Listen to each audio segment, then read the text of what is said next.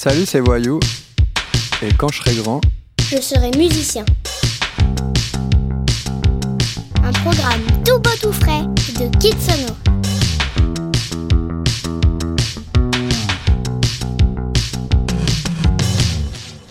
Je suis né à Lille, dans le Nord-Pas-de-Calais.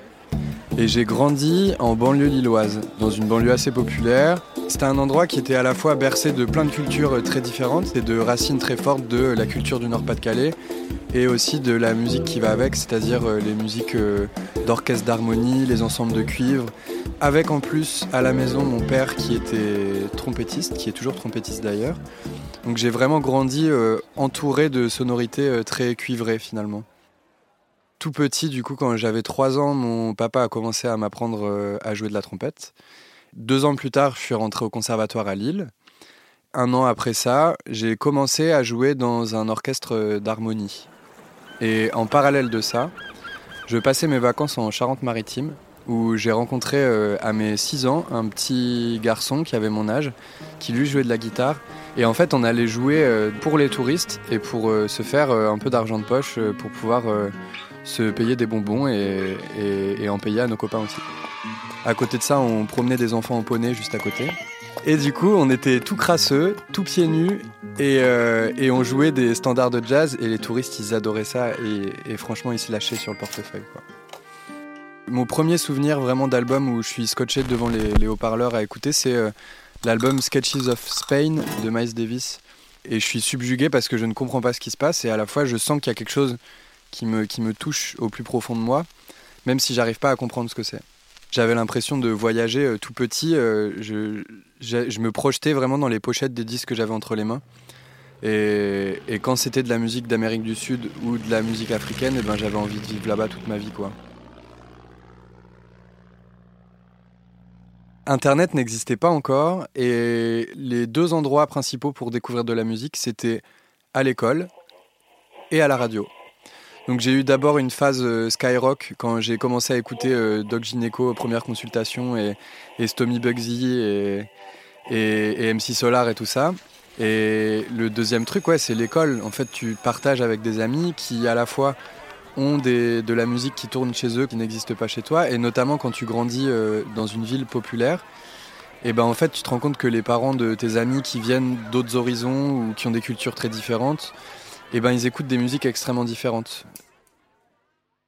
Mon père, lui, il a eu les premiers ordinateurs avec les tout premiers logiciels de MAO dessus. C'était un peu sa passion, il passait beaucoup de temps dans son studio à faire ça, donc forcément moi je regardais au-dessus de son épaule ce qu'il faisait, j'essayais de comprendre un peu ça.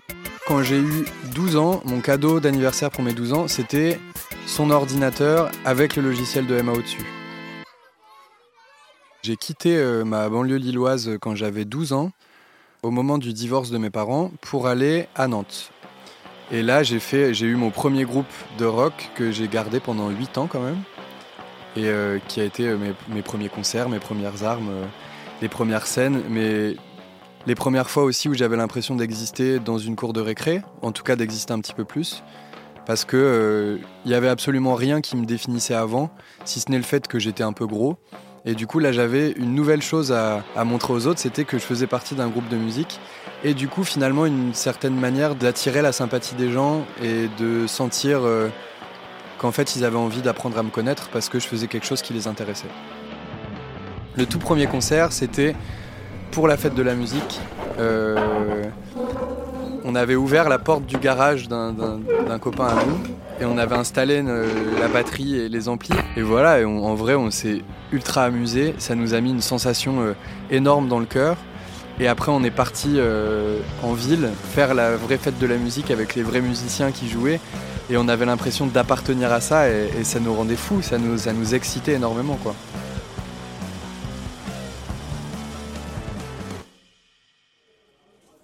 Le souvenir le plus marquant que j'ai de ce moment où je me suis dit Là, je suis peut-être en train de, réussir mon coup. En tout cas, je suis en bonne voie. Donc, j'avais 18 ans. Je commençais euh, Rome for Pauline. En parallèle de Rome for Pauline, notre batteur jouait dans un groupe qui s'appelle Minitel Rose et qui avait beaucoup de succès à l'époque, notamment dans les pays de l'Est. Et à chaque fois, il revenait de concert et il nous racontait euh, tout ce qu'ils avaient fait, toutes les bêtises qu'ils avaient faites, euh, le concert, les gens qu'ils avaient rencontrés, les villes qu'ils avaient vues. Et nous, on était euh, bouche bée, les yeux grands écarquillés, en train de les écouter, bah, nous raconter ce que nous, on aimerait vivre en fait, ce que nous, on avait envie de vivre à ce moment-là. Et ils sont venus nous voir à un concert. Et après le concert, ils nous ont dit on va vous signer sur notre label. Et ça, quand t'entends ça, tu te dis waouh, il y a des gens qui vont tout organiser pour que nous on puisse enregistrer un disque de musique et que ce disque-là se retrouve dans les disquaires chez qui nous on va acheter des disques. Je me suis retrouvé il y a 5 ans à être en tournée avec trois groupes différents. Donc il y avait Rome for Pauline, Pégase et Elephants. Et je faisais ce constat que c'était épuisant parce que je tournais euh, vraiment beaucoup. J'étais tout le temps sur la route avec Rome for Pauline. On a sorti notre premier album qui n'a pas du tout marché. Et je me suis dit, bon, bah là, de toute façon, je fais le pas en arrière malgré moi. Donc autant en profiter pour euh, lancer mon projet maintenant. Et j'ai sorti le morceau Les Soirées avec un clip. Et je partais au Canada après pour vraiment me barrer de Nantes, sortir aussi de toute cette zone de confort euh, gigantesque dans laquelle j'étais depuis 10 ans avec des musiciens qui, qui, me disaient ce que je devais faire. Et il y a le programmateur de, de Stérolux à Nantes qui m'a envoyé un mail en disant J'adore ton morceau, prépare un live, euh, tu fais un concert en septembre pour le festival Scopiton. Et donc là, je me suis retrouvé à partir au Canada avec euh, trois morceaux, à me dire Ok, là, il faut que j'écrive 40 minutes de concert et que je prépare un live. Donc je me suis retrouvé au Canada à fabriquer des machines qui faisaient de la lumière quand je tapais dessus et tout ça, pour avoir un live tout seul qui fonctionne un peu, à écrire plein de morceaux. Et je suis revenu en France en septembre, et mi-septembre, je me retrouvais à faire la première partie de Bagarre au Ferrailleur à Nantes pour le festival Scopiton. Quand on fait de la musique euh, extrêmement sincèrement, et surtout quand on a la chance de pouvoir contrôler tout ce qui se passe dans notre musique, c'est-à-dire de faire à la fois ses compositions, mais aussi ses arrangements, en fait, la musique va finalement être très proche de, ce qui nous traverse, de nos émotions, de notre manière d'être, de, ce qui se passe à l'intérieur de notre tête, même quand on n'en a pas conscience.